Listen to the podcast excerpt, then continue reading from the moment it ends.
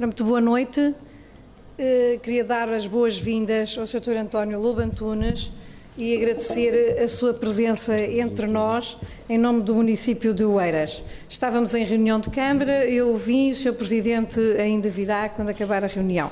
Agradecer também ao Sr. Carlos Vaz Marques, realmente a sua colaboração, que tem sido uh, ótima para estes nossos encontros literários. Uh, a vós todos, Uh, agradeço a vossa presença, mas no fundo uh, acho que temos de agradecer uns aos outros, porque uh, estão aqui e, e, esta noite vai ser certamente importante para todos nós, realmente dada a presença de um autor que todos admiramos e que realmente nos honra com a sua presença. Mais um uh, autor que realmente nos faz o favor de deslocar à Biblioteca Municipal de Oeiras, uh, que temos o maior gosto e uh, por isso desejo-vos a todos uma boa noite e ao Sr. Autor, mais uma vez, os nossos agradecimentos. Muito obrigado.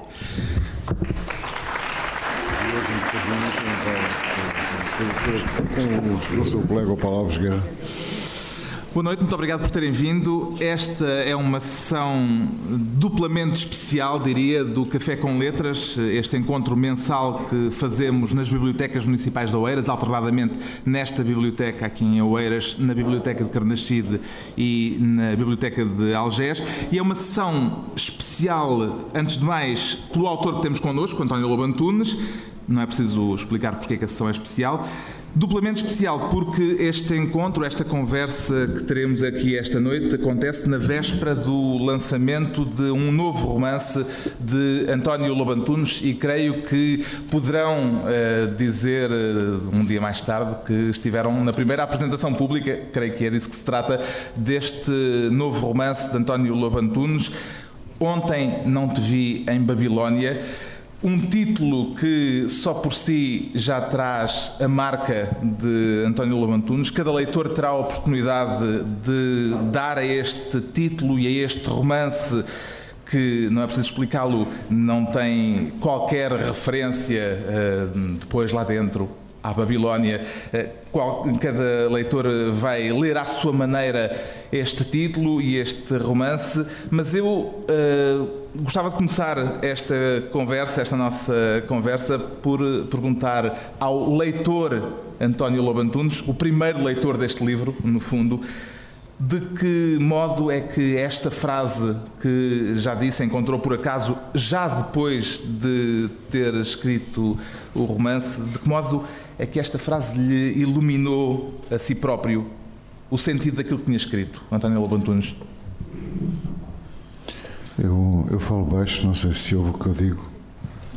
Temos cuidados técnicos para dar à sua voz. Posso falar neste tom? Pode. Este é o meu tom.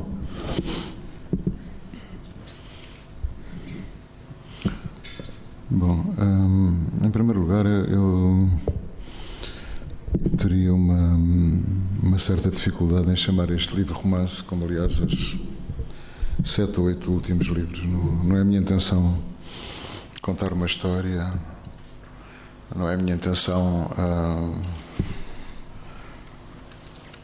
narrar um enredo. A minha ambição era muito mais simples, era como já tive a ocasião de dizer, por a vida inteira entre as, hum, entre as capas de um livro. Mais simples, portanto. Uma ambição, portanto, mais simples.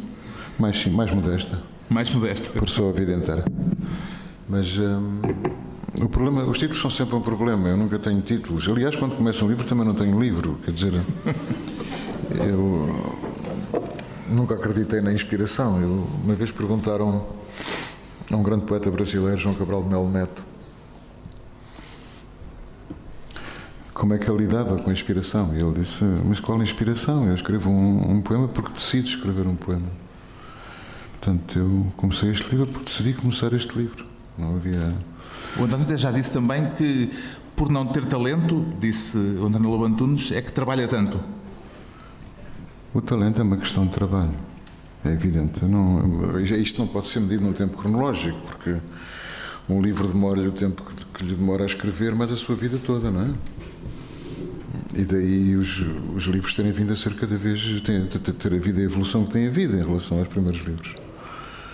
Uh, os primeiros livros foram escritos por outra pessoa, este, até este, este livro foi escrito por outra pessoa, porque quando, quando está a escrever, torna-se outra pessoa, é outra pessoa que escreve o livro por si.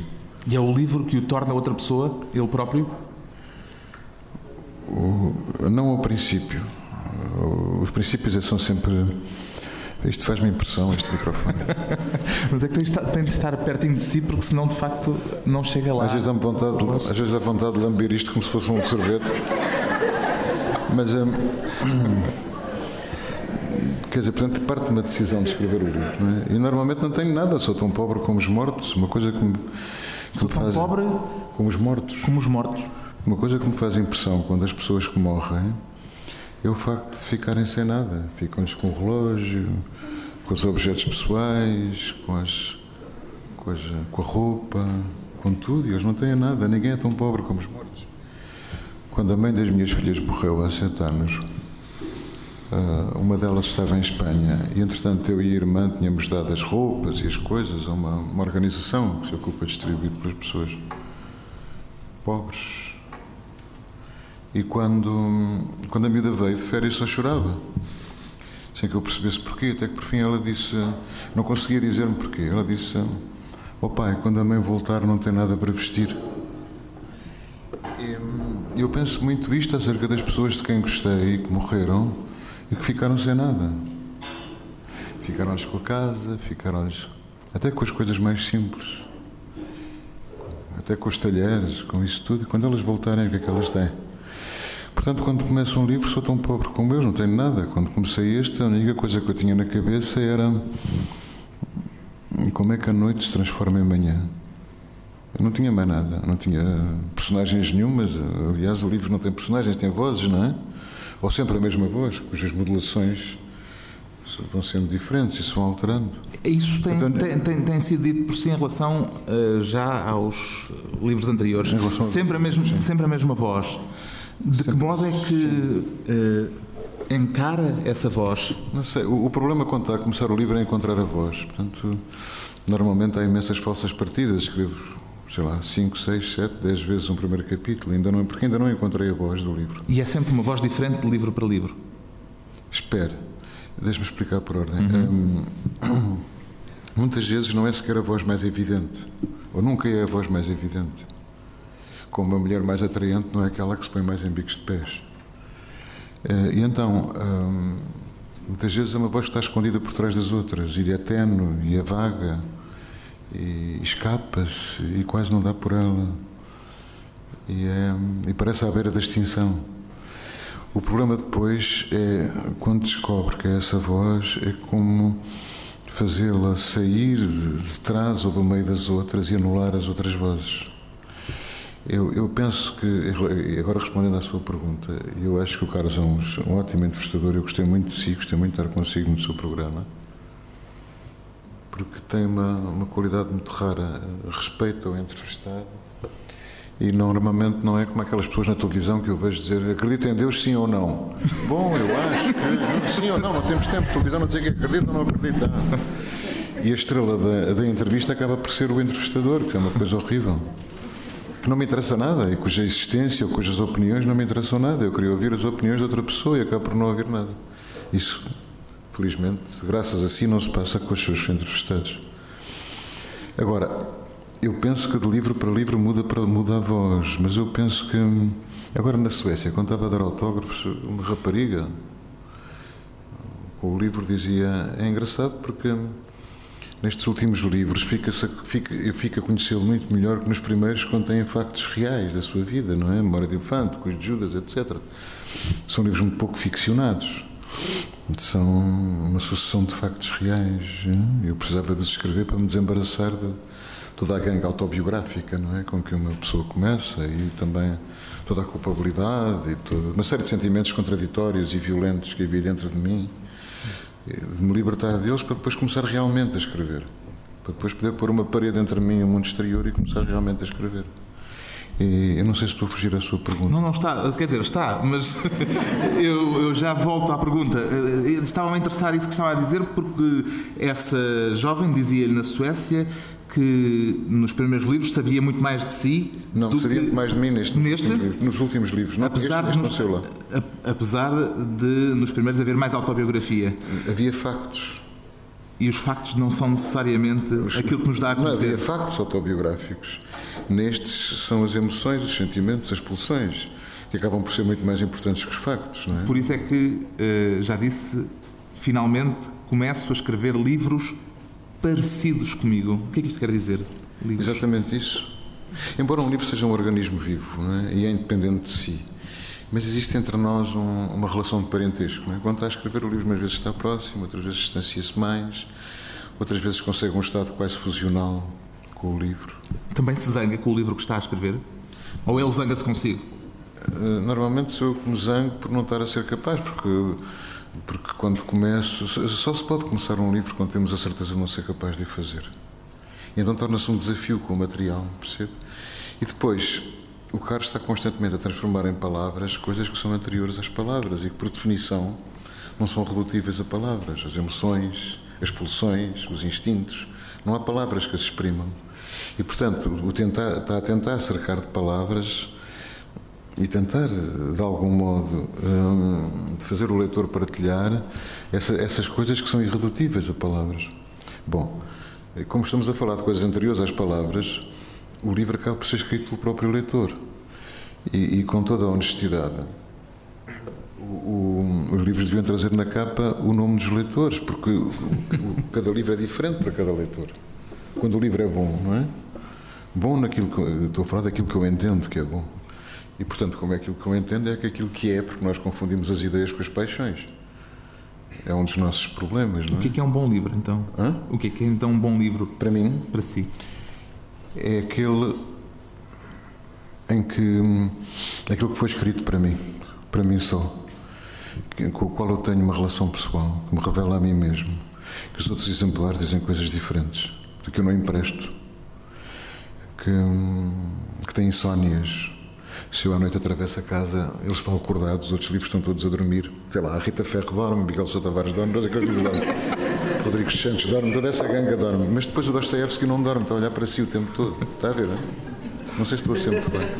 E, hum, está a olhar para si, segue-o, persegue-o. Um, é um livro que foi feito só para si, com o qual existe uma relação de intimidade e que eu lembro-me quando era miúdo, eh, se havia um autor que eu gostava, e um amigo meu, ou um colega do liceu, ou não sei o quê, gostava do mesmo autor, eu tinha ciúmes, porque ele era meu, eu tinha uma relação pessoal com ele. A Emília Brontë era minha, era minha namorada. Tinha escrito, um, um, talvez, o livro. Se eu tivesse que escolher um livro para além dos meus, escolhia O Montes Vendavais, um livro só. É não, que não é um romance, é um pesadelo, é, uma, é um sonho. Não é? Ou como quando o Conrado diz: Estou a contar um sonho a vocês. Um livro bom para mim é isso, é um livro em cada página é um espelho. E nós nos vemos lá e vemos. Porque nós, nós temos almas de viúvas pobres. Como é? Almas de viúvas pobres? Sim. Quer dizer, a gente tem, vive numa, num quarto com serventia de cozinha. E a nossa vida interior. E nós temos muitas, muitas salas, muitos quartos, etc. Mas isso, isso assusta-nos muito. Então esta má relação é mútua. É. E, e então. Se calhar ele está a olhar para si como um gelado. É. Desde que não me pingo nas calças. E. Hum, agora com isto perdi. temos. Agora temos, com isto perdi. Uh, temos almas de viúvas pobres. Casas, somos casas muito grandes, mas de que só em que se... Ia dizer uma coisa qualquer brilhante e perdi-me. não, a sério, a sério. Estava... Não, era isso, era isso. Estávamos nessa, nessa sua analogia com a casa grande ah, que somos, e, exatamente. mas que e, só conhecemos uh, um, pois, mas nós muitas vezes, um quartinho dos fundos. Nós muitas vezes procuramos a porta nas paredes que sabemos que não têm porta. Isto é a nossa vida. Porque temos medo. Nós temos muito mais medo da felicidade do que da infelicidade, porque a infelicidade estamos nós habituados. E isso parece uma perspectiva de vida boa. Nós temos medo. Não é? Nós temos medo. Não? Além disso, a felicidade incomoda os amigos. Às vezes chegava, contava no hospital, chegava ao hospital bem disposto e dizia Bom dia, Sr. Morgado, com ar contente, que era o porteiro. E ele dizia-me Você hoje vem contente, hein? Curioso. E, por exemplo, se nós temos uma gripe, os amigos vêm todos tomar conta de nós e são ternos e afetuosos. Então, se temos um infarto, são magníficos. Mas se, se, por exemplo, nos apaixonamos, os amigos dizem coisas do género: pau, olha que isso vai acabar mal, olha que ela não sei o que, não sei o que. Olha que ele já teve não sei quantas mulheres, olha que não sei o que, tu vê lá. E vais sofrer e não sei o que está a ver. Hein? Tudo em nome da amizade, claro, no fundo há uma inveja profunda. O meu editor francês, eu irritava-me imenso porque eu dizia-lhe: Como é que estás? E ele respondia-me, très bien. E eu sentia-me insultado por aquilo. Ele não tinha o direito de estar muito bem, irritava-me aquilo. Uh, nós estamos habituados a dizer vamos andando, para vícios deste género, não é? Quando dizemos vamos andando parados, não é? Porque nós não andamos nada. Vamos andando, ah, cá, cá estamos. E outra, outra frase que me irrita, estás cá, que é outra que me irrita. E justamente porque temos medo disso. A vida é muito mais importante que a literatura, como é evidente. Mas depois isto traduz nos livros. E, e, e, o que nós vemos é uma enxurrada, um aluvião imenso de livros em que as pessoas estão a dizer vamos indo. Está a ver? Ou seja, no sentido em que é preciso alguma. São precisas três coisas para escrever, eu acho que são só, só precisas três coisas, que é orgulho, paciência e solidão. Espero não estar a fugir muito, de qualquer maneira o Carlos pergunta o que eu quero e eu respondo o que quero claro, e assim entendemos é evidente, bem. É isso mesmo. É. E depois. Um... Orgulho, paciência e solidão. Sim, como as mulheres. O que é que lhe foi mais difícil de conquistar dessas três virtudes necessárias à escrita? Mas o mais difícil foi, para mim foi a humildade, porque eu era vaidoso. Quando eu falo do orgulho, falo do orgulho humilde. Há, há, há, há orgulhos de uma humildade insuportável, quase nos ofendem. Por exemplo, o Walt Whitman tinha isso, tantos escritores tinham isso, alguns grandes escritores tinham isso. Alguns grandes escritores tinham isso. O Camões tinha isso por vezes, nos, eh, no intervalo dos seus acessos de, de Zizi Homero, não é? De mostrar as plumas do rabo mais coristas, que acontece com toda a gente. Portanto, orgulho e arrogância não são sinónimos? Não, orgulho é humilde. Orgulho é no sentido de. Como é que eu ia te explicar? Lá estamos nós a falar de coisas anteriores às palavras. Uhum. Um, de se dar toda uma coisa e de lutar por ela sabendo que pode perder, porque escrever está, está sempre à beira do falhanço, está num gume. É como estar vai no gume de uma faca à beira do mau gosto. E, e, e, e o menor passa em, em falso cai. É? os grandes livros são feitos assim, sempre à beira do mau gosto, com, sem rede. Defina-me mau gosto. Defina-me mau gosto. O seu. Isto depende definição. da classe social. Não, a sua definição, a sua. O mau gosto varia segundo as classes sociais, não é? Porque todas, por exemplo, a, minha porteira tem um espelho de talha à entrada logo e um galgo em tamanho natural de loiça. Aquilo para ele é lindo, para mim é de mau gosto. Portanto, estou a falar de mau gosto com toda a carga social com que nasci. Isso também se reflete depois Obviamente. no mau gosto literário e naquilo que. Obviamente, estava-me a lembrar de um romance onde hum. eu fixei esta frase porque achei genial. O escritor escreve: Telefonei de balde para Paris. eu acho isto extraordinário, uma pessoa telefonar de balde. É, um, um outro romance de uma escritora muito apreciada que tem uma, uma frase que eu acho genial também. Era uma praia perto do mar. Essa por acaso sei quem é, mas não digo. Pois. Podia multiplicar. O primeiro não sei, mas. Outra, outra sei. frase, por exemplo. Quando acabou do pisar, o chapéu já não tinha forma humana. Outra. Uh, era alto, mas simpático. E o António dá-se ao trabalho de decorar essas frases como não... exemplos, faz uma, uma espécie de relação. Eu não decoro, elas é que se pegam. Pega-se. Pega. Mais bexigas doidas. Pega. Aqui há uns anos ouvi uma senhora, uma senhora pobre, dizer uma frase que eu nunca esqueci. Hoje estava a lembrar-me dela, veio o almoço a lembrar-me dela, que era. Até usei como título numa daquelas crónicas da visão, que era Quem não tem dinheiro não tem alma. Isto impressionou-me até hoje. Ou uma outra frase que eu ouvi, uma, estava na faculdade, uma doente, era o professor Miller Guerra, era uma aula prática de neurologia. Ele apresentou uma doente, uma doença complicada, chamada esclerose lateral amiotrófica. Foi a doença que matou o Zé Afonso, por exemplo. E, e o professor Miller Guerra perguntou-lhe, mas como é que a senhora consegue andar? E ela respondeu, Ó oh, senhor professor, é tudo a poder de lágrimas e ais. Isto, há uma sabedoria por Essa trás é extraordinária. disto. É uma frase extraordinária. Como é que não tem dinheiro, não tem alma. Há toda uma sabedoria por trás disto que normalmente nas classes altas não existe. Não existe este conhecimento da vida. Eu lembro de uma vez, ainda, toda a gente se lembra do Agostinho da Silva, não é? Eu lembro-me sobretudo do cheiro, porque ele cheirava mal, transandava. Tinha a casa cheia de gatos, era um pivete horrível. Um xixi de gato de todo lado. E depois a roupa dele também cheirava a xixi de gato. Mas era um homem muito curioso. Tinha algumas facetas muito curiosas, depois tornaram-no uma espécie de ícone, tornaram uma coisa que ele não era. E ele começou a gostar de ser aquilo que não era e começou a cagar de alto postas de pescada para, em que ele achava muito profundas e que eram banalidades horríveis. Mas era um homem muito, muito interessante. E uma vez, pouco depois de 25 de Abril, convidaram-no para presidir à, Liga, à, à Comissão qualquer da luta, com, da luta contra o analfabetismo. Ele dizia-me: Sabes, ó oh filho, a minha reação foi pensar: ó oh, diabo, a maior parte das pessoas que cultas que eu conheço são analfabetas. E tinha razão, porque o pastel de fazer pastéis de bacalhau é uma forma de cultura. E nós chamamos, nós temos, a tend, a tend, temos tendência a confundir cultura com erudição. Para nós, uma pessoa culta é uma pessoa que lê muitos livros, ou que sabe muitas coisas disto ou daquilo, tem uma série, um conjunto de conhecimentos. E a cultura é aquilo que nós fazemos com os conhecimentos. Isto é, isto é um problema depois na, na, na, na educação porque aqui há uns tempos convidaram-me para abrir o Congresso de Educação da Gulbenkian, Congresso, uma coisa importantíssima chamado Congresso Internacional de Educação. Eu não sabia a menor ideia que havia de dizer, não preparei nada. Disseram, agora queremos o título. Eu não sabia que título dar. E disse ao telefone, não sabia, disse, a primeira frase que me veio à cabeça, facas, garfos e colheres. e, e dizia lá, professor, que coisa interessante. Ela estava, ela estava a rasca, achava aquilo um título, abriu um Congresso Internacional de Educação cheio de gente estrangeira, facas, garfos e colheres. Bom, e depois sentei-me ali e não sabia o que havia a dizer. E depois comecei a olhar para aquela gente, depois aquilo tinha vários ecrãs e. O Francisco lembra-se daquilo, era uma coisa, milhares de pessoas. E comecei a dizer: bom, para a gente falar em educação é preciso saber primeiro o que é educação. E qual é a diferença entre educação e ensino? E entre ensino e aprendizagem, por aí fora, percebe?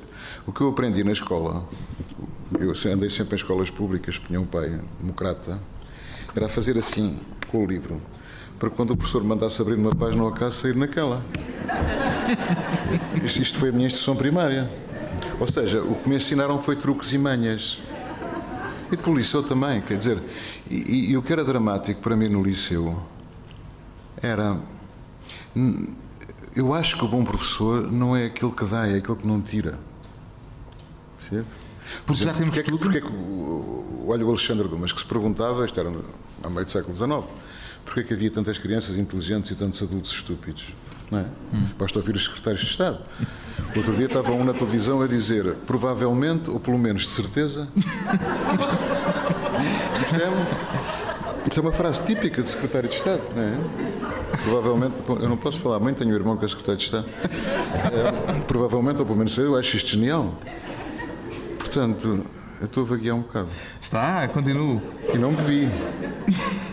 Não, não sei. Não. Continuo, que eu, então vou, eu vou voltar à pergunta eh, inicial, porque eh, com isto tudo fugimos tanto, tanto do livro que nunca lá chegámos a estar. Mas esta frase de que modo é que, ao descobri-la já depois de escrito o livro. Eu tinha acabado o livro e não tinha nome para ele. Há pessoas que têm logo o título antes. Eu uhum. acho que é muito difícil. Quer dizer, é, é, como eu ser mulher está grávida e digo logo vou-lhe chamar Vanessa antes de saber se é, se é rapaz ou rapariga, está a ver? E depois há pessoas a quem Vanessa não fica bem. Eu, por exemplo, não tenho cara de António, tenho cara de outra coisa qualquer. Gostava de ter um nome heroico. Gostava de chamar Bartolomeu Dias, muito prazer, está a ver? António Levante. Mas, eh, portanto, não tinha título nenhum. E um dia estava a passear num livro de um poeta que não é conhecido em Portugal, chamado Eliseu Diego, um poeta cubano, da geração do. As pessoas nunca viram falar, provavelmente, do Lezama Lima, que era um dos escritores mais extraordinários que já houve, cubano também, do Virgílio Pinheira, que eram homens que passaram anos muito ingratos depois da Revolução Cubana, não é? porque não eram afetos ao regime e, portanto, a vida deles foi muito difícil. Bom, eu estava a passear num, num livro dele e ele falava de um, de um pequeno fragmento de argila escrita cuneiforme, onde estava escrita esta frase só: Ontem não te vi em Babilónia, como se fosse. Eu pensei, isto fez-me sonhar imenso, porque foi como se estivesse ontem não te vi no quarto inglês, ou ontem não te vi no café, ou qualquer coisa assim. O que havia de cotidiano e de. E depois a palavra Babilónia, que estava carregada de um sentido mítico e mágico para mim. Logo desde o Camões, não é? Que usa a palavra Babilónia de várias maneiras, como Babel, como cá nesta Babilónia de onde manas, e na sequência dos sobre os rios, não é? Babel e Sião, por aí fora. E depois o desencontro. Como? E depois o desencontro, que a frase. eh, que a Era- frase era- diz e que era- o era- seu era- livro era também diz tanto. Era a quantidade de significados da palavra Babilónia e da cidade de Babilónia e da ideia e da fantasia que nós temos acerca da cidade, que vem desde as mil e uma noites, de toda. eh, repare, eh, Babilónia, que era no, onde é agora o Iraque, não é? era uma, uma civilização imensa e imensamente refinada, com uma grande medicina, com uma grande. Por exemplo, há, há livros de medicina de, de, anos, de há 3 mil anos de uma atualidade imensa, com frases como o médico trata com a faca a erva e a palavra. E continua a ser assim. E continua a ser assim. Bom, e, e, portanto, para mim isto era uma frase mágica, quando eu não te vi em Babilónia. Mas Mas perguntava-lhe achei que não se, ficava mal, foi a minha Carla Vanessa. perguntava-lhe se o facto da frase falar de um desencontro também veio ao encontro dos sei se- desencontros de que fala Não sei se o seu não, livro. se, se ontem não te vi a um desencontro. Para mim, em relação a certas pessoas, não as ter visto ontem é uma felicidade, não é? É variável, depende do ponto de vista. Se, se for, sei lá, ontem não te vi uma pessoa que me apeteça ver, é um desencontro horrível. Se for. hum, ontem não vi o fiscal dos impostos, é ótimo. E para a Ana Emília deste. Diga? Para a Ana Emília do seu livro, Não, não, não, não, eu, não, eu não penso nunca nisso, eu não tenho ideias gerais. não tem ideias Não. sobre as, estas vozes, estas pessoas que, Não, porque não, que habitam o seu livro? Não, porque quando estou a fazer o livro estou tão metido dentro dele, tão a tentar resolver os problemas técnicos que ele põe a cada momento, a tentar não perder a voz, que está sempre à beira da extinção e que o menor sopro mata, como o amor. É? A gente não se perde por grandes coisas, perde-se por pequeninas coisas cotidianas que nem damos conta. E um belo dia estamos ao lado de um estranho, de repente, é? e dormimos num canto da cama e rezamos a Deus para que não nos toquem. E um beijo demora que tempos. E a maneira de cruzar a perna irrita-nos. Ou de falar ao telefone. Hã? O fim das relações, um beijo que dura um segundo nunca mais acaba. Os lábios parecem bifes, não é? Tudo se torna repugnante. E, e eu sei que um livro está acabado quando o livro começa a dormir no canto da minha cama. E não quero que eu lhe toque mais. O que é uma chatice, porque me apetece tocar-lhe e eu não estou habituado a ser rejeitado. E é o livro que o rejeita? Ou o António É o livro que me rejeita. É, A partir da décima, décima quinta correção já deve estar farto das plásticas que eu lhe fiz, não é? E então começa a fugir de mim e eu sei que o livro está acabado porque ele me diz acabei. Não sei se estou a ser muito claro, porque isto é, isto é, uma, é- é- isto é muito sentido, mas é muito difícil explicar isto. O Carlos sente que o livro não suporta mais correções, que o livro está completo, que é um, é um organismo vivo, que se tornou independente de si, que se foi embora, como um filho que saiu de casa. Mas saiu de casa para não voltar, porque eu não. Este, eu, eu acabei este livro. Este livro teve muito tempo à espera para ser publicado. Em 2005, estava em Jerusalém. Como estava ali fechado, cheio de guarda-costas, não podia sair a nenhum lado a não ser acompanhado, porque o Prémio Jerusalém era a pessoa mais importante que havia em Israel. E se queria sair, tinha que dizer com não sei quantas horas de antecedência para levar os guarda-costas. E me deram um chofer. O chofer era extraordinário, porque falava espanhol como eu, que falo espanhol como falo português, e tinha um curso universitário, portanto estava ali para saber o que eu dizia, não é? E foram, foi uma semana disto, em que eu estava constantemente rodeado de pessoas, nunca, nunca me deixaram estar sozinho, nunca. Dormia num sítio especial, ali, guardadinho, num país onde até os mortos tinham guarda-costas. Porque, por exemplo, a mulher do, do presidente, o Ariel Sharon, primeiro-ministro, tinha guarda-costas no túmulo dela. O Napoleão dizia que havia certos mortos que era preciso matar. E se calhar foi. O homem devia ter ouvido falar de Napoleão, não sei. Mas o que é facto é que a senhora tinha. Estavam lá. E aproveitou para acabar o romance lá em Jerusalém? Já já estava a corrigir. Porque depois, hum, como para andar sempre a passear com aquela gente toda, não é? Eu não percebo como é que há pessoas que guardam. Ver o Dr. Santana Lopes com 12 guarda-costas faz-me impressão porque é um horror. Porque estão atentos ao seu, mínimo, ao seu mais mínimo gesto, e sempre a olhar em volta e não sei o quê. É horrível. Bom, então passava um bom bocado de tempo, além disso estava, estava adoentado, estava com uma angina. Eh, eles puseram-me num apartamento, tinha quatro ou cinco divisões, não é? lembra-se? Era uma coisa enorme. Primeira casa construída fora das muralhas. Eu estava ali. 4, 5 horas por dia e, portanto, ficava, ficava com o livro, com ele a fugir de mim, eu atrás dele. E, e no avião, e à volta no avião, etc. E, portanto, é, é, um livro que já é antigo para mim e depois acabei por conformar-me com, com o fim das coisas. Não já o leu? Hã? Já leu o seu livro? Eu não posso ler porque escrevi. Mas já o leu. Portanto, não tenho distância em relação a ele. Não é? Ainda não tem? Não, este, hoje está Em relação aos seus primeiros livros, tem certamente uma distância enorme, não é? Sim, mas eu não os reli porque tenho medo. Medo de quê? Porque, porque, porque foram escritos para outra pessoa. Eu já não sou aquela pessoa e de certeza que não ia gostar. Ou pelo menos ia achar que os defeitos eram enormes, as qualidades pequenas e não corresponde àquilo que eu, que eu entendo agora, atualmente, que deve ser um livro. Este, hoje, hoje li dois bocadinhos porque me apareceu, não era, não era nada para aparecer, um, um colega seu, Paulo Alves Guerra, e que estava na TSF também, agora está na eu RTP. na Antena 2. Exato, eu gosto dele. E, e pediu-me para ler dois trechos, e eu li fiquei surpreendido, é muito bom. Mas estava a ler aquilo, mas eu digo isto sem vaidade nenhuma, porque aquilo não é meu, já não é meu, é do leitor. Não estava a ler aquilo como leitor, mas li dois parágrafos do livro ao acaso e fiquei muito surpreendido porque os livros são melhor escritos. Eu não escrevo tão bem como escrevo nos livros. Não escrevo, só, só, quando, só quando a voz toma conta da mão e a mão se torna inteligente e sensível. Fala tão frequentemente da voz, da mão e da mão que o guia. Há nisso algo de um processo de transe no momento de escrever? Às vezes é quase. Não sempre, nos princípios não. Mas sempre tem que ser muito racional. E nas correções também, como é evidente. E muito crítico. Eu, eu costumo ler em voz alta, fazendo voz de desenho animado. Falando assim. Porque os defeitos aparecem muito mais evidentes. E tudo aquilo que não resiste a uma voz assim, corta. Está? Se eu começar a dizer, o Camões, em vez de dizer amor é fogo que arde sem se ver, dizer amor é fogo que arde sem se ver, é muito mais fácil ver onde aquilo fraqueja. Está? E, e tudo o que fraqueja vai fora, sacode a árvore, todas as folhas que caírem deita fora e fica só o essencial, porque desengordura o, o livro, porque há certas palavras que foram inventadas para não serem usadas. Os adjetivos, os advérbios, foram inventados para não serem usados. O, o, havia um escritor que eu gosto, gosto de algumas coisas, que é o Cortázar, que dizia os adjetivos, essas putas. Isto está escrito, portanto não estou a ser mal criado. E, e percebe? E, quando uma pessoa está a começar, quer, quer pôr tudo num livro, por tudo. E, e, eu querer pôr tudo acaba por não pôr nada, porque o livro tem que estar cheio de silêncio e de espaço. Espaços vazios onde o leitor pode escrever o seu livro, que é necessariamente diferente do seu, onde a partir do seu livro ele constrói o livro autêntico. Não sei se estou muito claro. Era isso que acontecia, essa necessidade de querer pôr tudo. Uh, que acontecia ao, não, não, ao escritor uh, António Lobo Antunes há 27 anos, quando publicou o primeiro romance. É, eu comecei a publicar por acaso, nunca, nunca me passou pela cabeça publicar livros. Fazia os livros e estava fora. E também não estava contente com eles. Mas. Hum, como é que era a pergunta?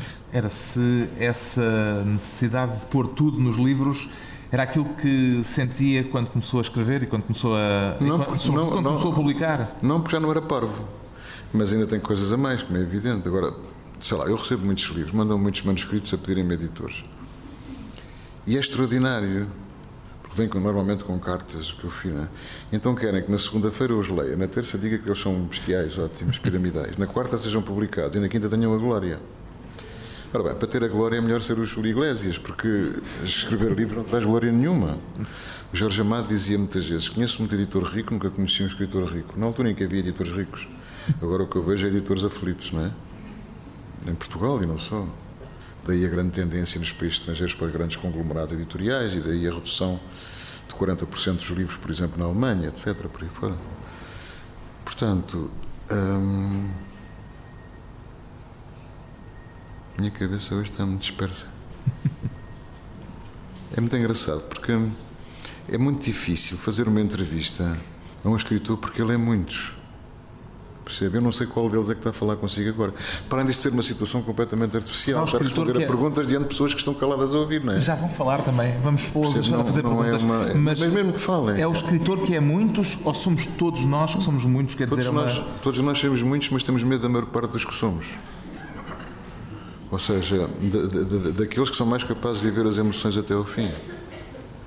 Percebe? Que são capazes de, de arriscar a vida numa cartada. Vou apostar nesta mulher, vou apostar neste homem, vou apostar numa relação, nesta relação, vou apostar neste, neste livro, vou apostar. Está a ver? Daqueles que perseguem um sonho como quem persegue uma estrela. Como é que eles têm um lado rei mago, não é? Ir atrás de uma estrela na esperança de ver um menino numas palhinhas. Já houve várias pessoas que, compraram este livro aqui esta noite. Eh, é a primeira vez, creio, que as pessoas têm contacto com ele. E como é que o António Lobo nos gostava que as pessoas lessem este seu romance? Quer dizer, com que predisposição ou com que atitude? Eu não penso muito nos leitores. Se as pessoas gostam, não ando a pescar o olho, não ando, não ando em engate. Ah, o leitor ideal para mim é aquele que lê o livro dele, não o meu. Que nestas palavras encontra as palavras dele, não as minhas. Não gosto de livros em ereção, a esta hora, pelo menos. E, percebe? E, portanto, o livro torna-se deles, não o meu que se apropriam deles e façam. É por isso que diz que é tão difícil saber ler como saber escrever. Claro que saber ler é muito difícil. Como é que se aprende? A ler? Bom, eu acho que também é um dom. Também há talento para a leitura? Com certeza, mas o problema, o problema é que nós tendemos como leitores. Claro que há talento para a leitura. Eh, nós tendemos como leitores a abrir o livro com a nossa própria chave, que é feita das nossas experiências, das nossas emoções, das nossas leituras, etc. Os bons livros trazem a chave e trazem o manual de instruções. É? E então, eu julgo que o bom leitor é aquele que lê com olhos virgens, sem a sua carga toda. É? Da mesma maneira que muitas vezes, sei lá, uma namorada nos faz pagar pelas felicidades que teve com os namorados pretéritos, que a gente não tem culpa nenhuma. Dei muito mal com o Jorge, culpa é que eu tenho. Mesma maneira que não quero agora, não sei o quê e tal. Estou a inventar, é evidente.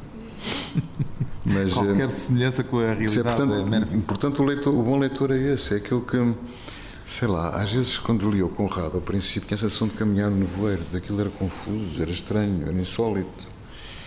E de repente chegava uma clareira e iluminava-se tudo, para trás, para a frente, é? e de repente tudo era claro.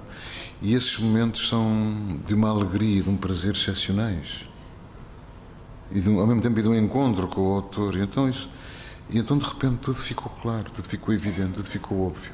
Eu não gosto de pessoas óbvias, de livros óbvios. De, uh, hoje estava a ler uma polémica que ali o José Francisco, da editora, mostrou, de depósito de um plágio, ou pseudoplágio, ou raio que o parta, de um livro do Sousa Tavares. E uma das frases com que ele se indigna é que o outro terá escrito, e ele também, sentado numa confortável poltrona. Isto é uma frase que a mim me arrepia todo. Imagina sentado, imagina-me a dizer assim: estou aqui sentado numa confortável poltrona, está a ver? Isto, ninguém fala assim. Ninguém. Ninguém, ninguém vive assim, sentado numa confortável. Este era um dos pombos da discórdia, porque uns, uns sujeitos quaisquer tinham escrito sentado numa confortável poltrona. E ele também. Eu acho que deviam ser todos enforcados, não é? E estão a discutir quem é que está sentado na confortável, quem é que inventou a confortável poltrona e o sentado na. etc. por aí fora. Portanto, um livro. Eu não estou a querer atacar ninguém, tu. Miguel é meu amigo. Leu o Equador? Não. Hum, não. Não. Não tenho nada contra, mas o problema é que.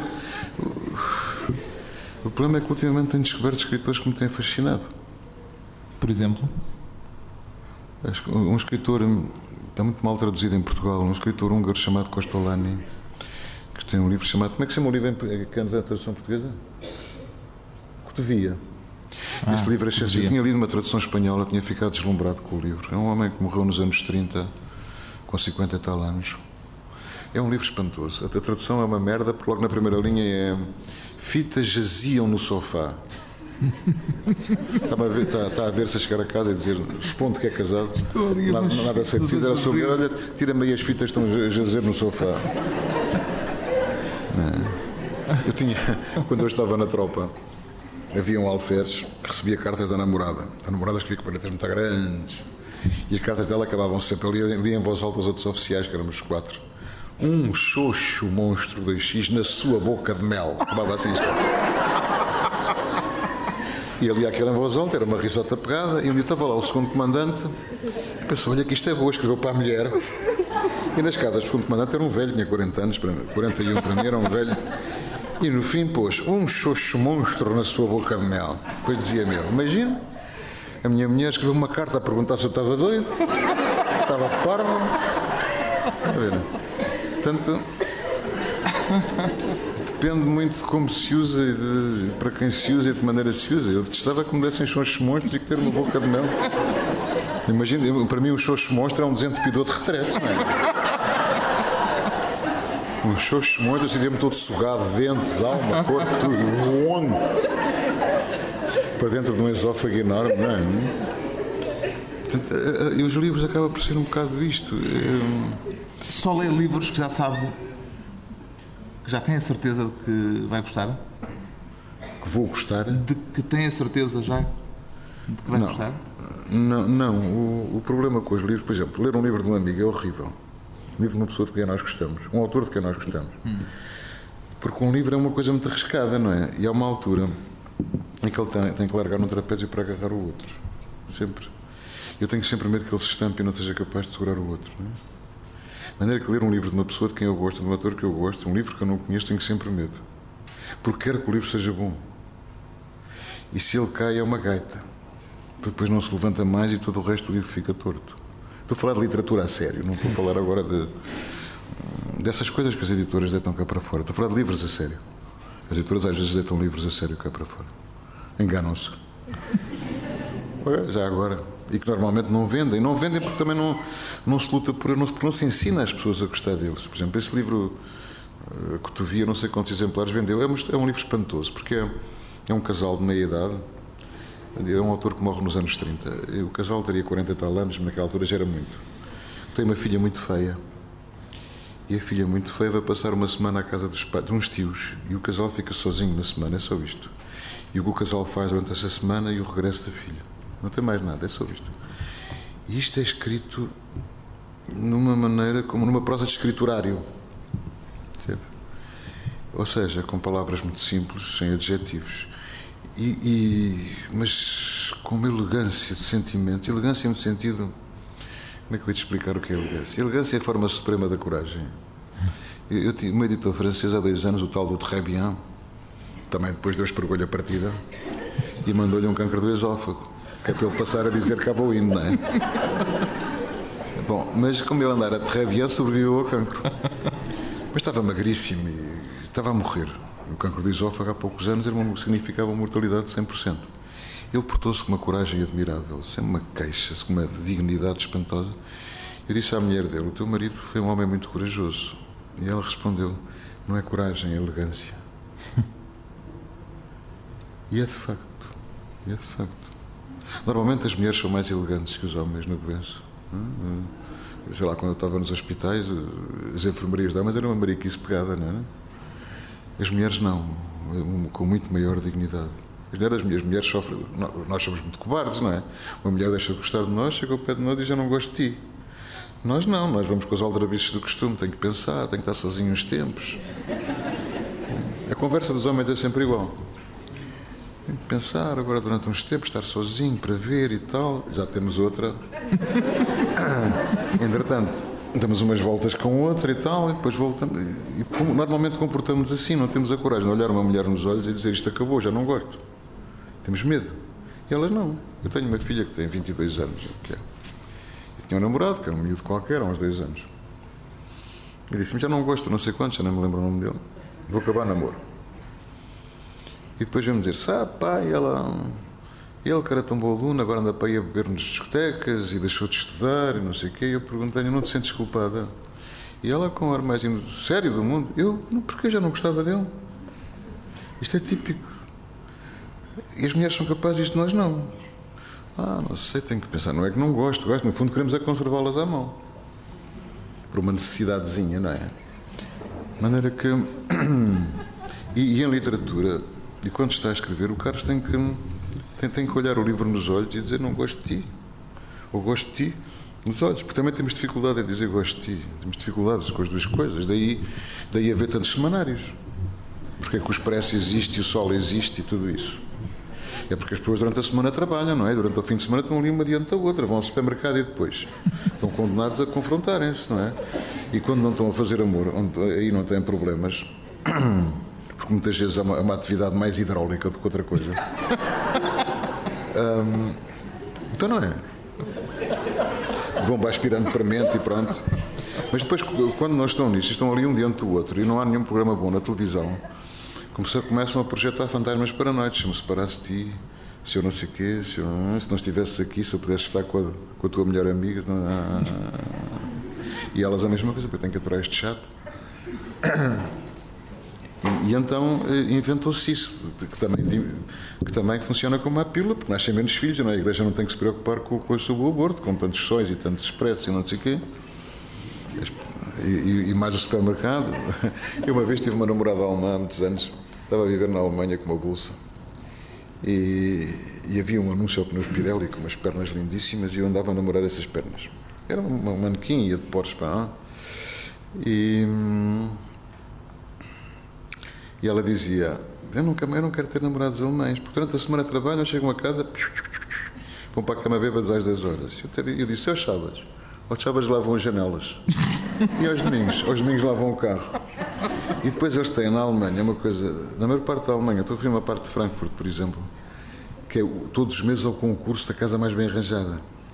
E então, aquilo é um trabalhão do caneco, fica tudo limpinho e arrumado e não sei o quê e tal, e depois dão uns diplomas que eles encaixilham, adoram aquelas coisas. Põe na parede e tal. Estão tão ocupados nisto que eu, eu penso, mas quando é que estes tipos têm tempo para fazer amor, para estarem um com o outro, para não sei o quê, está a ver? E é. E, e, ou não têm filhos, ou têm um filho, e as relações são. E depois os homens têm aqueles pés enormes. Eu estava estar na cama que fosse mulher, com um alemão, com uns pés deste tamanho, olhava para o fundo da cama, via dois meninos. E, não é? Deve ser horrível. Para já, os pés normalmente são feios. É raro ver pés bonitos. Normalmente os pés de homens são feios. Então aqueles que usam sandálias e mexem os dedos. E depois de olhar para a ponta da cama e ver aquelas duas coisas. com muito mais, muito mais entusiasmadas que a outra que devia estar, devia estar, estar, e no fundo isto, isto tudo, eu estou a falar disto tudo, no fundo isto são os livros, porque é impossível falar de um livro. É impossível. Não, mas está a falar deste livro. É eu é está é a falar deste livro. É isso que eu ia dizer, é isso que eu ia dizer. Eh, as pessoas ainda não leram este romance, mas eu uh, tenho, a ideia, tenho a impressão que está a falar muito deste livro, à parte os alemães, esses não, não entram aqui. Bom, eu tenho uma avó alemã, mas palavra que não tenho os pés muito grandes. Mas, mas ela falava meio mal, respondia-lhe em português porque era tão seca aquela mulher. E, no entanto, era casada com um brasileiro, que era o pai do meu pai, e chamava António Lobo Antunes. E ele toda a vida teve por ela um amor imenso, ao ponto da minha mãe, que é desconfiada em relação aos homens, dizer: é o único homem porque eu punho as mãos no fogo, é o teu avô. E acho que sim, porque ele estava profundamente apaixonado por aquela mulher, que era tipicamente alemã, ou típico, típico, meia hora antes de morrer, estava em cima, com 80 e tal anos, estava em cima da mesa da sala de jantar a desenroscar uma lâmpada fundida. Depois deitou-se e morreu. Isto é, isto é mesmo alemão, não é? Põe a lâmpada boa, deito-me e morro. Foi assim. Quer dizer, a lâmpada ficou boa ela fundiu-se.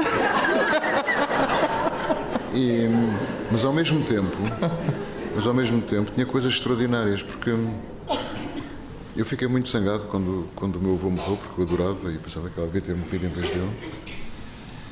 E ela não deitou uma única lágrima, foi sozinha atrás do caixão. O meu avô era militar, quis ser enterrado como militar. E depois chegou a casa, de, a casa e com os, a cara mais natural deste mundo deu o relógio a este, a caneta àquele, não sei o quê. E eu testei-a por isso. E uma vez, passado muito tempo, estava a almoçar com ela e ela que falava muito pouco disse: Faz hoje 14 anos, não sei quantos meses e não sei quantos dias que o António morreu. E então eu compreendi como tinha sido estúpido. E pouco antes de morrer, pediu-me, quando eu morrer, eu queria que pusesse aquele retrato do teu avô na, dentro do meu vestido, que não podia levar nada nos caixões naquela altura. E era um retrato que ele tinha oferecido quando tinham feito 25 anos de casados.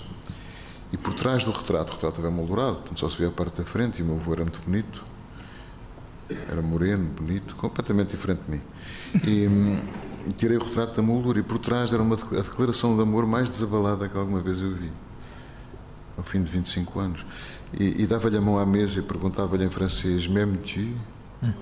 Este até ao fim, até ao fim, andavam de mão dada. E ela, que era seca com toda a gente, com ele era de uma imensa ternura. Portanto, eu, eu acho que ela o fez feliz. Portanto, tinha esse lado bom.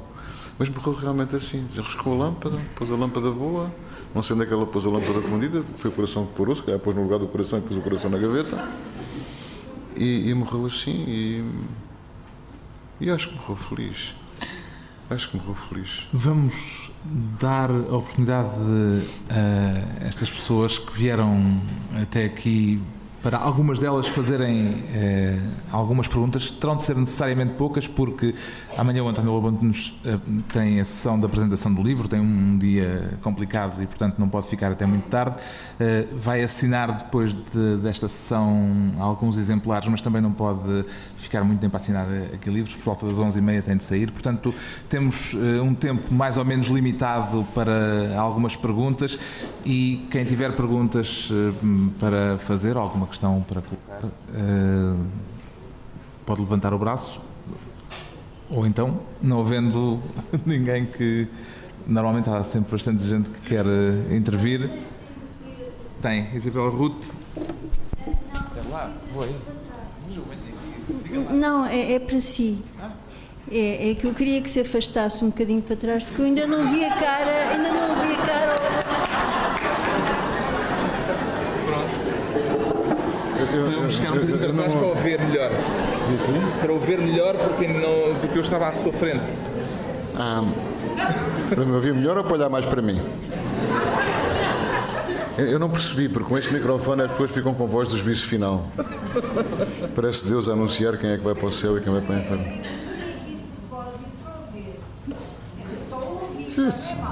Aproveite, aproveite bem.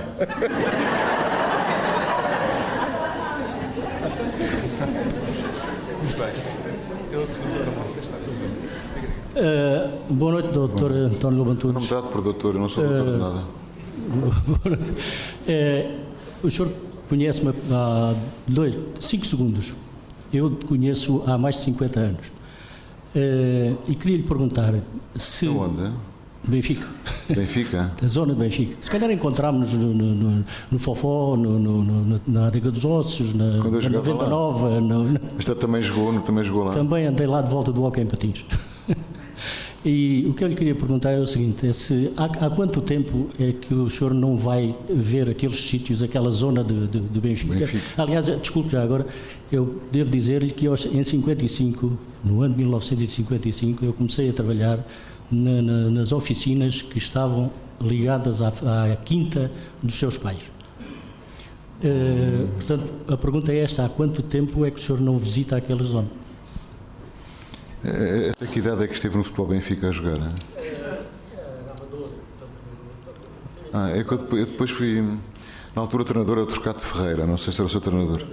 Eu depois fui transferido para o Benfica, foi a primeira vez que ganhei dinheiro. E... Era. O treinador era o Lisboa, lembra-se de Lisboa? Fui transferido para o Benfica e acabou-se o futebol Benfica. Nunca mais voltei. O trocado ficou-me desangado e não sei o quê. Um dia cheguei a casa e estavam uns senhores com o meu pai a conversar, que eram os dirigentes do Benfica. E já naquele tempo, um miúdo de 14 anos, aquilo era, as transferências eram com dinheiro. Naquele tempo. Pronto, e lá fui eu para o Benfica e. Mas a primeira vez que entrei no, no futebol Benfica, no balneário, eram os infantis, como se chamava naquela altura Estava lá um rapaz que disse para os outros: O pai do Rossé Doutor. Ficou todo a olhar. Porque eu, era, porque eu tinha um pai doutor. Aquilo foi um espanto. E quando fui para o Benfica foi um, sentimento horrível, porque no primeiro treino, aquilo treinava-se com coletes, não é? Os suplentes, etc. Um, para eu treinar na primeira equipa, tiraram um colete a outro rapaz. E eu pensava, ele olhava para mim com ódio, eu pensava, porque aquele rapaz estava a ganhar dinheiro também para a família dele. E isto era horrível. E, e nos primeiros treinos, tipos não me passavam a bola. Eu jogava avançado do lado esquerdo, não me passavam a bola. Para ver se o Lisboa me punha outra vez nos suplementos, o outro voltar e ganhar. Era incrível.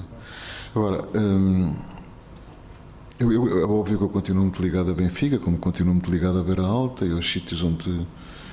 Eu não sei se as infâncias são felizes, provavelmente não são, porque são muito normativas, estão sempre a dar-nos ordens, não é? Tipo, não pegues assim nos talheres, não faças xixi fora da. não sei o quê, limpa bem o rabo, não sei o que mais, uh, por aí fora. E, e portanto, é, é, impossível que uma criança seja feliz porque estão constantemente a impor regras e normas, muitas vezes para ela antinaturais. Mas a lembrança que guardamos delas é, é feliz. Dos lugares, das pessoas, da, da, da, surpreendente bondade de certas pessoas, da paciência de outras. E havia figuras extraordinárias em Benfica. Toda a gente se conhecia, eram pátiozinhos, sabia-se as horas pelas pessoas que vinham nos elétricos. Portanto, era, as pessoas diziam vou a Lisboa. Agora é um imenso dormitório, mas eu, eu, por baixo daquela Benfica continuo a ver a Benfica da minha infância, onde conhecia, sei lá, os jogadores do Benfica eram de Benfica, moravam em Benfica. Havia o lar dos, dos futebolistas que eram em Benfica também, o Ninho das Águias, e, etc. Portanto, quer a equipa do Benfica, quer do Benfica, era feito por rapazes de Benfica. E eu refiro-me ao hockey agora. Miúdos que eram formados ali, começavam a patinar aos 8, 9, 10 anos, mais cedo. E, e vou lá às quintas-feiras jantar à casa dos meus pais. Meus pais moram na mesma casa, não sei se conhece. As outras casas foram destruídas, as casas dos meus avós, e quer a família da minha mãe, quer a família do meu pai moravam ali. E, e, havia pessoas extraordinárias. Havia um homem, que era o Sr. Fonseca, que era completamente dominado pela mulher. A mulher era muito avarenta. Quando vinha servir o chá, punha um bocadinho de açúcar na colher e perguntava: isto ou menos? E, e ninguém se atrevia a dizer que queria mais. Né? Uma pergunta destas é horrível. A minha avó passava-se com esta uma colher com um bocadinho de açúcar no fundo, isto ou menos. E é claro, não se atreviam a dizer quero mais. Bom, e, e, o marido era o senhor Fonseca, que ela dominava completamente. E estava sempre a dizer que ele dizia qualquer coisa, ela dizia não. E um dia em casa da minha avó havia chá verde e chá preto. E naquela altura, quando era miúdo, servia-se assim. E a minha avó perguntou ao senhor Fonseca: Senhor Fonseca, quer chá verde ou chá preto? E a mulher disse logo: Fonseca não bebe chá. Pela primeira vez o Fonseca soltou o grito do Ipiranga. Virou-se para a minha avó e disse: Quero verde e quero preto. Portanto, eu, eu, eu, cresci rodeado de pessoas destas, que eram pessoas miraculosas, diziam coisas destas, que tinham. E, sei lá, aqueles velhotes faziam a risca aqui, puxavam tudo para aqui, depois vinha o vento e aquilo andava aqui a flutuar. É, havia um poeta muito bom que era chamado José Branco de Portugal, não sei se se lembra, que era da idade do meu pai, era um senhor muito gordo, vestia-se linho branco no verão e era um poeta de que eu gostava muito. Eu tinha um enorme respeito pelos poetas. E na, em Benfica, ao lado da igreja, lembra-se da igreja como era? Havia uma loja chamada Mariju, lembra-se disso? Que era uma loja de, roupa de senhor e tal. E tinha na monta umas lingeries, uns sutiãs com umas rendas, umas transparências, umas rodas, aquilo era ótimo. E eu descobri o que era a poesia quando vi o poeta José Banco de Portugal, de que eu gostava de quem tenho saudades. O de casaco branco a lamber um e a olhar para a lingerie. Com o nariz quase pegado à montra. Então, para mim, a poesia era um homem a lamber o sorvete ou a olhar para os sutiãs. Havia assim este tipo de figuras, está a ver? Que eram, que eram extraordinárias e, e vivia como aquilo era uma espécie de aldeia e isso foram as, as, coisas que me ficaram, foram essas. E as cenas de pancadaria, o jogar à pedada, ouvir as mães à noite a chamar os filhos, ó oh! Percebe? E era como, estar, como estarem nelas, quase como estar na beira alta, era a mesma coisa. Curiosamente, eu e lembro-me só do, do seu irmão, o Dr. João Lobo Antunes. Dos outros irmãos não tenho a mínima ideia. Não, não, lembro-me ah, perfeitamente dos dois na mesma altura mas não fiquei com a ideia. Mas éramos todos parecidos, mas é que uh, nós nascíamos, olha, isto é a Alemanha, a Alemanha é o culpado disso, porque a minha mãe todos os anos tinha um filho, a minha mãe teve oito rapazes, eu sou mais velho, depois todos os anos tinha um. Meu pai estava na Alemanha a especializar-se. E é uma coisa que ainda hoje não entendo. Ele vinha 15 dias por mês, por ano, em Portugal. Estava aqui e tal. Aproveitava para, para nos tratar, ele era, era bruto com mais casas e depois ia-se embora e a barriga da minha mãe começava a crescer.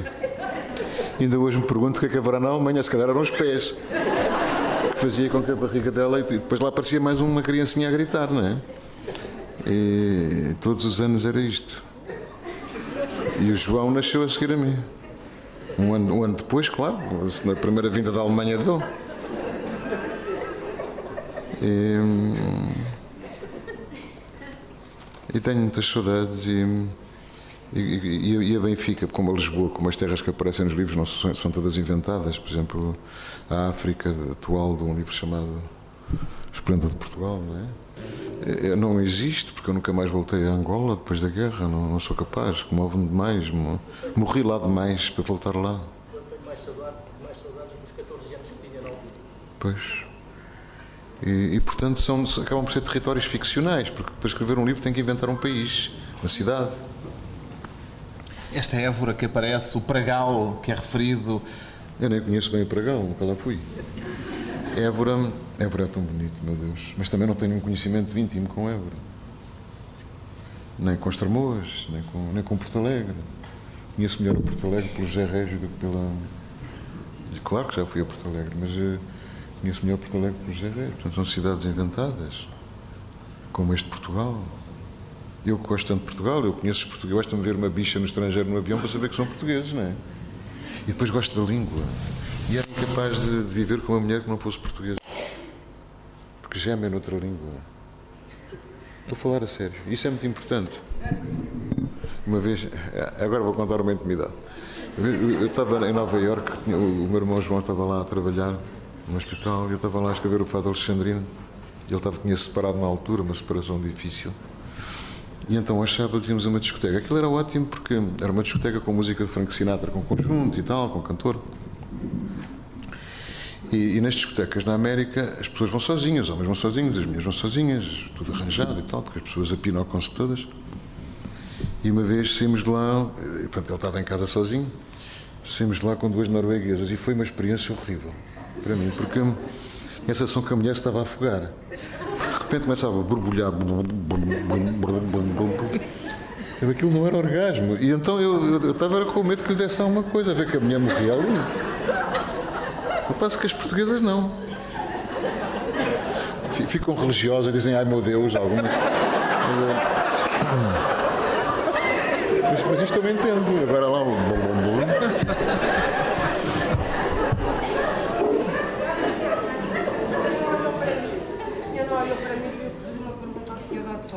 Ah, peço desculpa, não vi. Agora com os noruegueses respondeu-me à minha pergunta.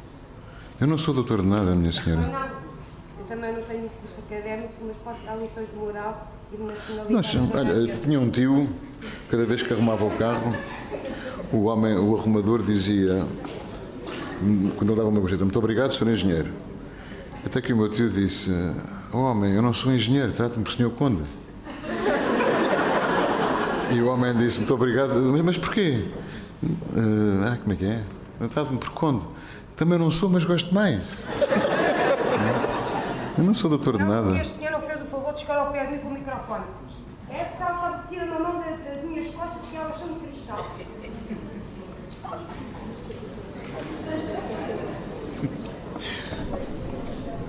Bom, alguém que tem. Está ali um senhor com a um senhor com a caneta no ar.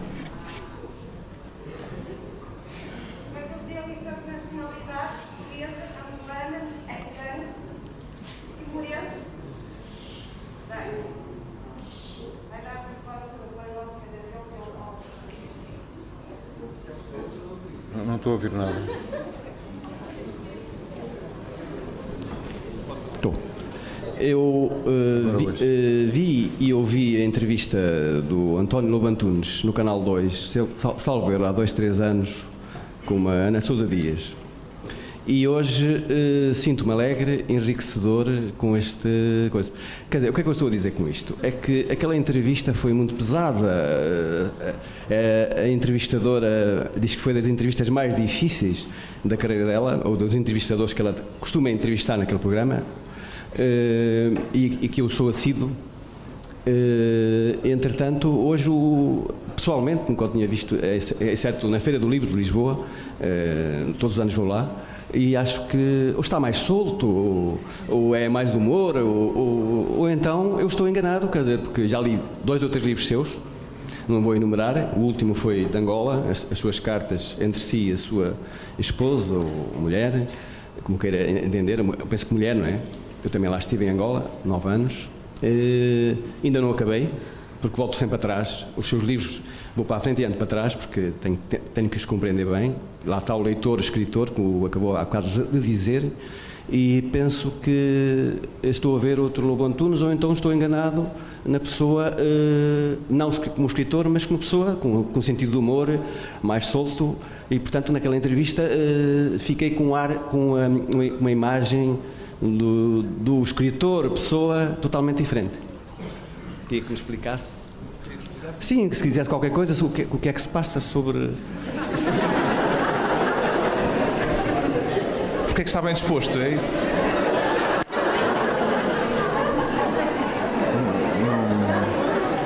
Compreendi a parte final.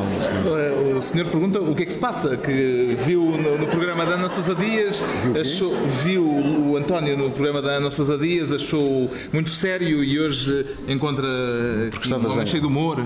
Porque estava zangado. Primeiro estava cheio de febre, depois fizeram-me esperar três quartos de hora, que eu acho isto uma indelicadeza total. Acho que não se faz com ninguém, eu não faço esperar as pessoas.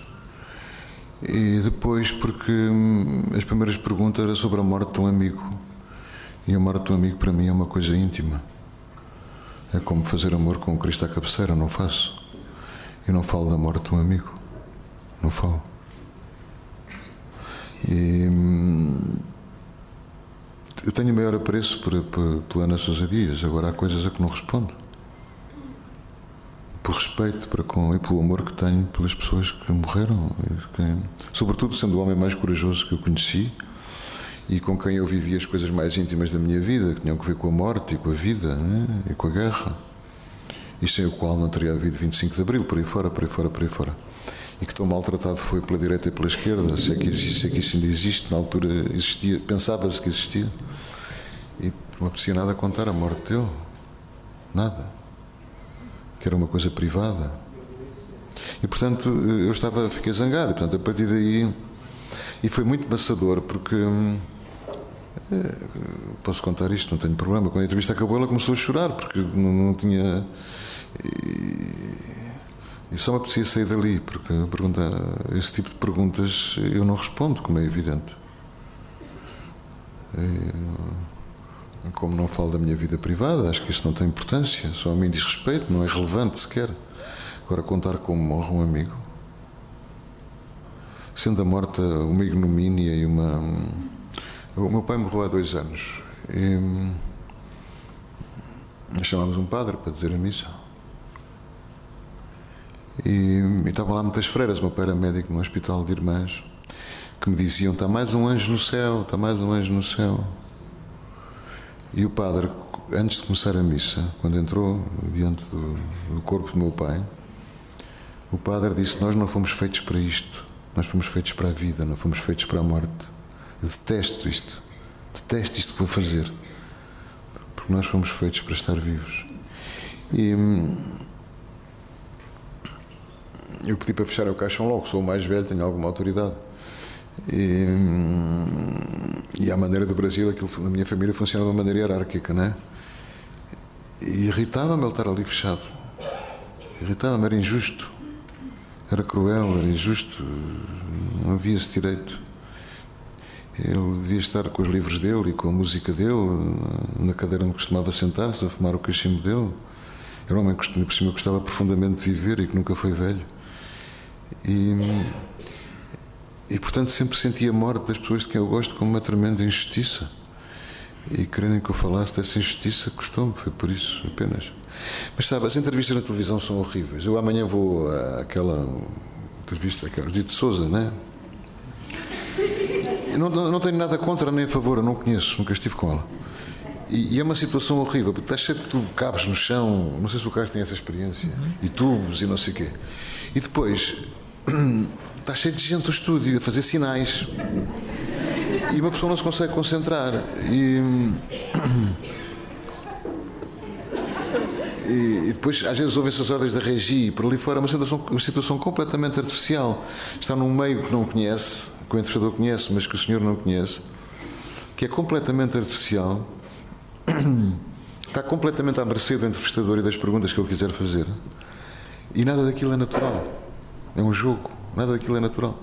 E depois, para quem não gosta de pousar de perfil para a eternidade ou de dar respostas vagas, é óbvio que se torna complicado. Mas eu acho que me vou divertir. Percebe? Mas é uma situação, é, é muito. Eu não percebo que as pessoas gostam tanto de aparecer na televisão, não é? Todas as manhãs são às dúzias a fazer. Não percebo, aquilo é uma situação horrorosa. E a malda bate palma ali sozinha, com aquelas pessoas por trás, é? o cara sabe que isto é verdade. Com sinais gestuais constantes que, que, impedem muito de. Se tem que pensar um bocadinho, pensar não é bem o termo, mas tem que deixar que as coisas façam o seu caminho dentro de si, está a ser constantemente perturbado por presenças. Por aquilo, a gente na câmara só vê, no ecrã, só vê as duas pessoas, mas aquilo tem imensa gente ali. Imensa. E, e, e depois vê os câmaras, os cameramenos, e pela cara dos câmaras sabe como é que aquilo está a correr. E às vezes se o câmara dá a abrir a boca, deve, deve estar a dizer umas, umas jardas chatíssimas, não é? Eu normalmente sei que uma entrevista corre bem, por exemplo, no estrangeiro, quando os câmaras estão com atenção, porque eles levam tempo a ouvir entrevistas, têm mais que fazer, não é? E normalmente são, são desinteressantes e são. A entrevista depende do entrevistador. O entrevistador é bom, a entrevista é boa. As entrevistas do Carlos são muito boas. Porque ele é bom. Há, um livro extraordinário que a Dom Quixote publicou e deixou escutar e não reeditou, chamado Fellini por Fellini, que é uma entrevista ao Fellini, que é das coisas mais maravilhosas que eu já vi. Mais maravilhosa. Ele conta, por exemplo, que hum, quando chegou a Roma, com 18 anos, foi para uma pensão. E, hum, e havia um senhor no quarto ao lado, que abria, antes de sair do quarto, ao sair do quarto, abria, cheirava, voltava a fechar e ia-se embora. Punha-se lá dentro a fechar e ia-se embora, todos os dias. Até que ele perguntou: porquê é que você faz isso? Porque tenho 42 anos, venha cá. Não sinto o cheiro a velho. E ele achava que aos 42 anos já realmente a velhice tem um cheiro ainda por cima. Tem um cheiro. E, e, a entrevista é espantosa de humor, de, porque, porque o entrevistador é magnífico. Há, há tempos vi na televisão uma entrevista extraordinária com Anthony Hopkins, que é um homem muito inteligente, com uma voz espantosamente sensual. E, e a entrevista era ótima, porque o jornalista era ótimo. A arte de entrevistar é muito, muito difícil. Eu gostava muito de fazer entrevistas. Quem é que gostava de entrevistar? Como? Quem é que gostaria de entrevistar? A maior parte das vezes, sabe, um bocado como o Joseph Mitchell, as pessoas a quem ninguém liga. As pessoas que não são aquilo que chamam pessoas públicas. As pessoas públicas é um termo horrível. Não? Uma mulher pública. um homem público ainda passa, mas uma mulher pública tem uma conotação um bocado sinistra. Um, havia um, um, jornalista, um grande jornalista, Joseph Mitchell, fazia uma coluna no New Yorker, só entrevistava pessoas anónimas e dizia que eles eram tão importantes como as maiores celebridades. E o New York Times publicou um livro extraordinário. Que tem, que é um, de resto, na edição portuguesa, um prefácio seu. Os obituários. Ah, não, não, sim, não. não sim, sim, sim, tem. É um livro magnífico e infelizmente vendeu pouco. Chama-se O Segredo de Joy Gold. Exato.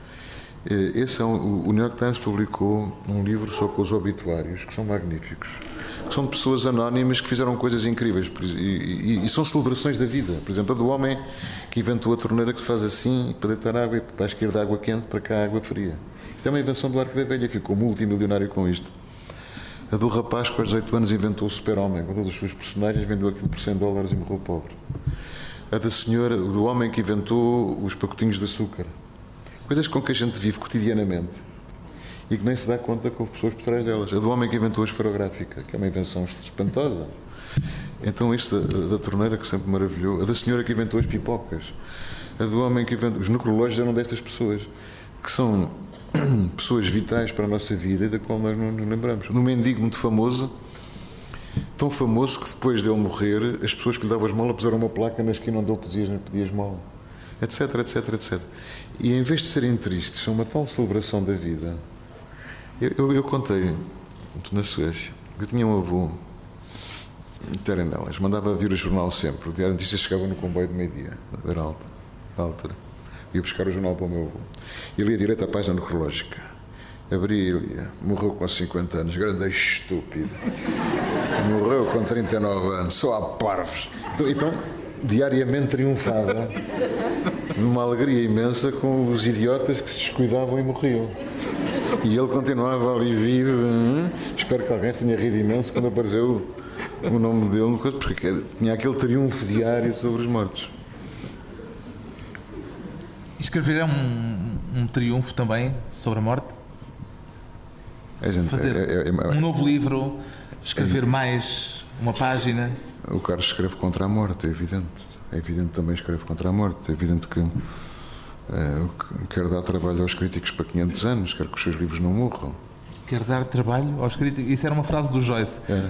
Quer Mas, dar trabalho aos críticos para 500 anos claro, e é isso que claro, o António quer? Claro, isso, isso, claro que sim. Claro que sim. Se, se, se, eu escrever, não vale a pena escrever se não estiver convencido que sou o melhor. Porque o Carlos quer mudar a arte de escrever. Mas aos críticos em particular? Qualquer bom escritor muda a arte de escrever. Chekhov mudou, Tolstói mudou, Conrado mudou, por aí fora. Tantos. Há mil maneiras de fazer. Desculpa, eu interrompi. Estava a perguntar se o, essa, essa vontade de dar trabalho é, sobretudo, dar trabalho aos críticos eh, e não aos leitores em geral. Porquê, que, porquê que falou dos críticos? Os críticos são criaturas muito engraçadas. Muito engraçadas. Bem, há, há de tudo, não é? Eu andei com um no liceu, agora está doente, com o Eduardo Prado Coelho. Era da minha turma, era o pior na ginástica. E eu estava sempre a pensar, vais acabar a crítica literária. Porque para subir à corda, saltar o plinto, aquilo era um drama. E depois, assim, ele era muito, tinha umas bochechas assim, parecia uma maçã, umas bochechas muito encarnadas, e apetecia-me dar açoites nas bochechas. Açoites, para aquilo tinha.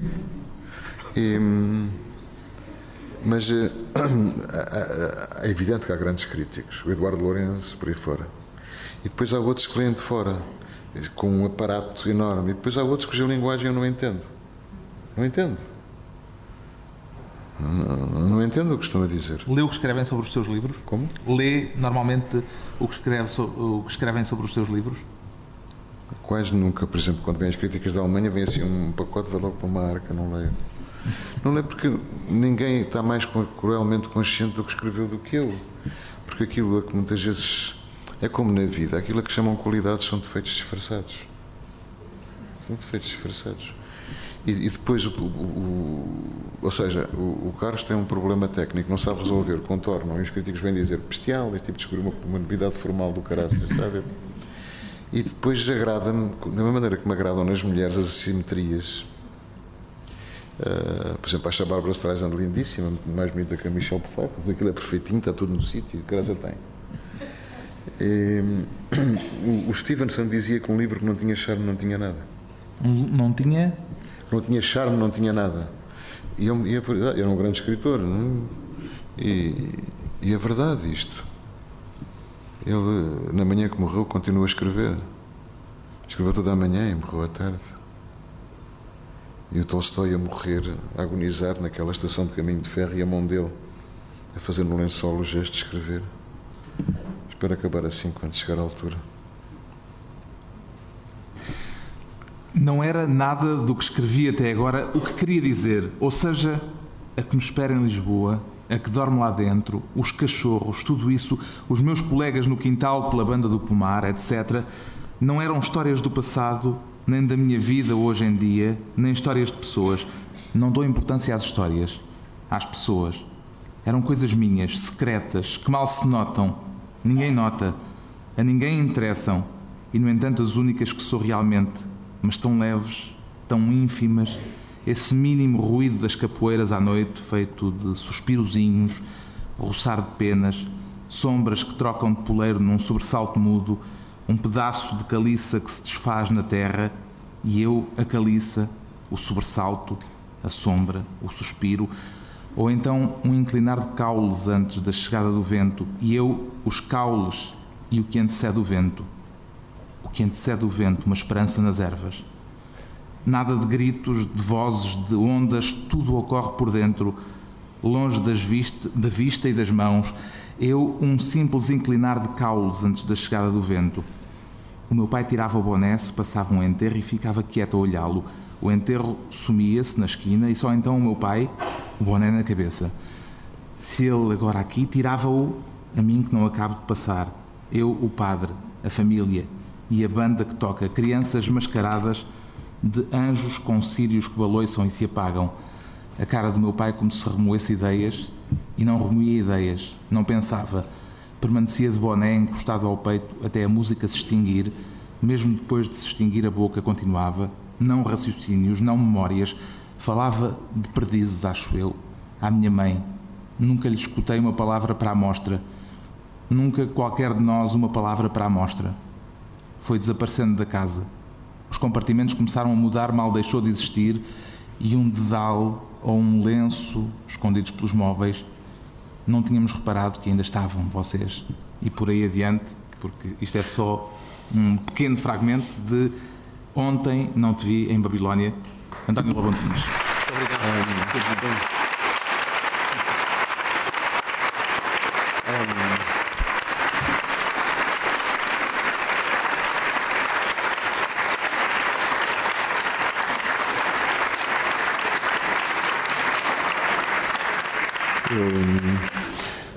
Eu só queria, só queria pedir uma coisa: nunca telefone à minha mãe.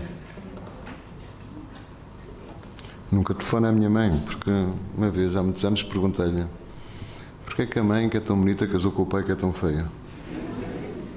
Eu tinha pai 13, 14 anos, e ela respondeu: porque ele tem uma voz que me transtorna. De maneira que faça favor, deixe-me a minha mãe a sossego.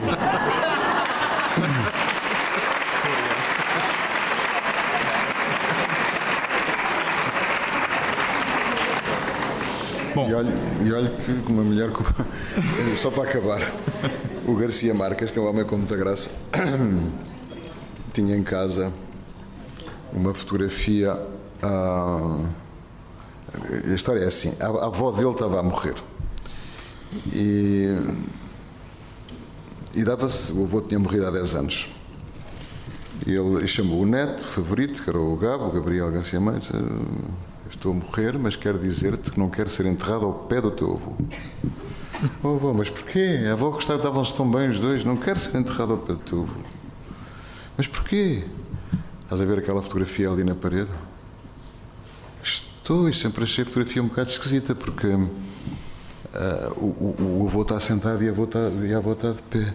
Pois, pois é, é que aquela fotografia foi tirada a seguir à noite de núpcias. E o teu avô era um homem tão potente que nem eu conseguia sentar-me, nem ele se conseguia levantar. E como já morreu há 10 anos, imagina como ele está esperando. Ficávamos aqui a noite toda a ouvir as histórias de Daniel Bantunes. Eu uh, creio que o António Lobão tem uma, uma meia horinha, mas. Não, o, o, eh, problema vamos... é que eu, eu, vou explicar muito depressa e espero que não se comigo. Isto, o meu, este último mês tem sido infernal para mim, de viagens. foi a França e a Bélgica, não sei o quê, e depois, depois logo a seguir foi a Suécia, depois foi uh, chegar aqui, ainda não parou com os jornais e as televisões e as rádios. E, e amanhã é saída do livro e tenho. Eu comecei a escrever há há uma semana, uma coisa que nem sei ainda o que é, nem sei se é livro, se não é, provavelmente não é nada, é uma falsa partida. E estou cansado e vou ter amanhã vou ter a saída do livro, com tradutores que vêm de vários países, com uma série de gente que eu tenho que ser simpático. E, e depois sair dali a correr para, para a televisão, para não sei o quê, de maneira que eu não me queria deitar muito tarde, eu não sei que horas são, não faço a menor São 11 horas, 11 e... Pronto. 11 e 5. Eu vou assinar algum tempo e depois. Uh, Assinam-se alguns livros, mas meia horinha e este é o primeiro.